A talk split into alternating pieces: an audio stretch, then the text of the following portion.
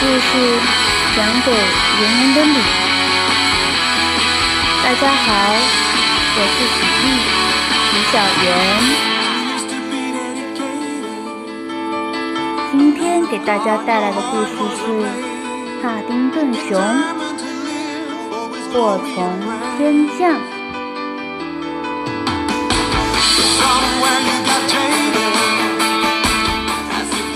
在昨天。布朗一家和帕丁顿从绝密录像带中知道了探险家的名字，叫蒙哥马利克莱德。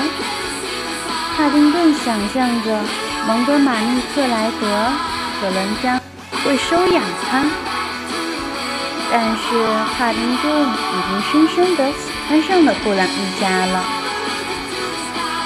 第二天，帕丁顿也一个人在家。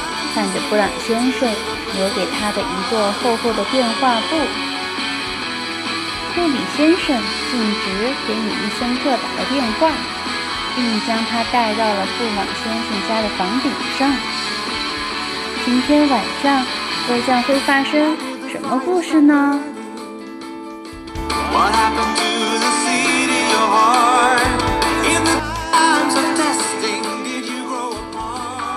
楼下的帕丁顿根本不知道房顶上正在发生的一切。他不小心将电话簿的一角撕了下来，所以正忙着把它粘回去。帕丁顿找到了布朗先生已经落满灰尘的胶带切割器。不幸的是，胶带粘在了他的身上。他转着圈的想把胶带撕下来，却将更多胶带拉出来缠在自己身上。最后，他都快变成一只胶带布莱伊熊了。当帕丁顿试着把自己从胶带中解脱出来的时候，米利森特已悄无声息地用滑索将自己倒吊着，顺着楼梯放了下来。他看到布朗家在走廊里有一部电话，就用单眼望远镜看清电话机上连着的号码，再用自己的手机拨了出去。这是一个完美的陷阱。帕丁顿听到电话铃响起，跌跌撞撞地跑去接，可他身上的胶带连着胶带切割器，让他无法迅速前行。他只好拼命前进去拿听筒。就在米利森特瞄准并射出麻醉针时，卡丁顿突然被胶带拉扯着向后倒退了几步，麻醉针只差几毫米就打中了。米利森特咒骂着，卡丁顿拉住胶带，再次向电话走去。米利森特瞄准后，正要开枪。胶带切割器突然飞了出去，从帕丁顿的头上呼啸而过，一下子撞在他升降器的按钮上。滑索迅速将他拉回，他的后背重重地撞到了天窗上。一颗烟幕弹受到撞击后，从他腰间滑落，掉在楼梯口。并释放出大量的烟幕。米利森特匆忙戴上了他的防毒面罩，站起身后，帕丁顿惊恐地看到一个像大象一样的庞然大物倒挂在一根钢索上，手中还挥舞着一把枪。他尖叫一声，跑进厨房，用椅子顶住门。然后疯狂地环顾四周，寻找可以躲藏的地方。他看到烤箱的门开着，就钻了进去，完全没有意识到他的肩膀蹭开了燃气阀门。库里先生贴在墙上，听到了隔壁的尖叫声。他迅速用梯子登上房顶，再爬到布朗家那边去营救他亲爱的米利森特。蜜罐，我来啦！他大叫着。米利森特迅速砸开厨房门，闯了进去。但令他愤怒的是，小熊不见了踪影。他开始搜寻壁橱和烘干机，接着他突然注意到帕丁顿的蓝色呢子外套卡在烤箱门上。于是他蹑手蹑脚地走过去，将烤箱打开。但小熊不在烤箱里。库里先生将头从天窗里探进来。雄鹰到达，需要帮忙吗？一片康乃馨的花瓣从他身上落了下来，掉在楼梯间的捕鼠器上，并触发了机关。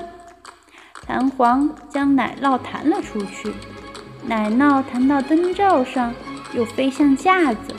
撞倒了布朗太太最喜欢的一只花瓶，花瓶摔下来，碰倒了胡椒瓶，胡椒瓶又砸到了炉子上的点火按钮，火星点燃了泄漏的天然气，突如其来的爆炸将米利森特炸晕了过去，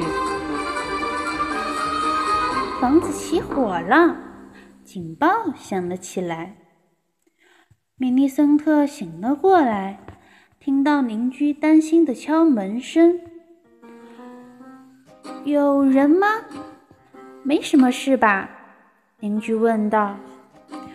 米利森特听到火警正在赶来，一把抓起烟幕弹，跑回楼梯间，并挂上滑索，消失在天窗外。片刻前，帕丁顿觉得烤箱不够安全。于是爬上了天花板，胶带将它粘在房顶，好似一只巨大的蚕蛹。布朗一家和伯德太太很快便赶回家，眼看着帕丁顿从天花板上掉了下来，一屁股摔在满是灭火泡沫的地毯上。布朗先生沮丧地看着被熏黑的壁纸和融化的电视。别担心我，布朗先生。希望你今天过得愉快，布朗先生。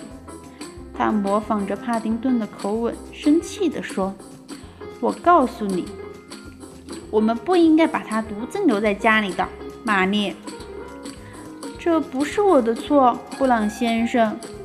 帕丁顿恳求地说：“当时屋里有只大象。”这次连乔纳森都很难相信他是真的。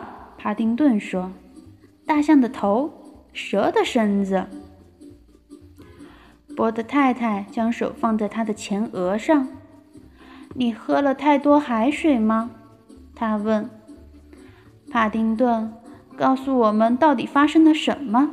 我们不会生气的。”布朗太太保证道。只有你不会生气，布朗先生咕囔着。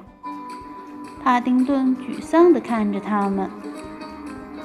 我保证，我绝对不会对你撒谎的。他很认真地说，即使没有人直接反驳他，但是很明显也没有人相信他。那晚，当帕丁顿躺在床上时，听到布朗夫妇争吵的声音，我已经忍无可忍了，玛丽。想想孩子们吧，这是个意外，亨利。他说：“对孩子们来说，帕丁顿是他们遇到的最好的朋友。他们不再争吵了。朱迪终于和我说话了，他们很开心。”但事实上，那只熊让他们处于危险之中，布朗先生说，而且他并没有和我们说实话。也许当我第一次同意帕丁顿留下的时候，我并没有仔细考虑清楚。帕丁顿听不下去了。他抓起那张写满 M 克莱德的单子，将露西婶婶的行李牌挂回到脖子上。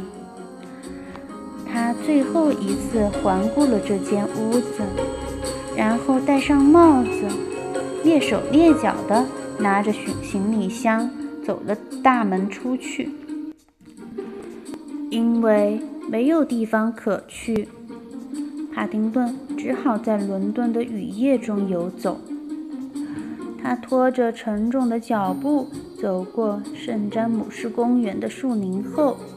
发现自己来到了白金汉宫之外，一位善良的卫兵从他的熊皮帽中拿出一块蛋糕和热饮来招待他。我相信女王陛下肯定会愿意留你过夜的，卫兵说着。但是帕丁顿并不是一只皇家熊，而且虽然白金汉宫比布朗家大很多。但他也无法将其称为家，所以他向卫兵挥了挥帽子，继续向前走了。帕丁顿沿着圣保罗大教堂对面的河岸走着，疲倦的他只好蜷缩在一张长椅上，盖着自己的呢子大衣，在星空下颤抖着进入了梦乡。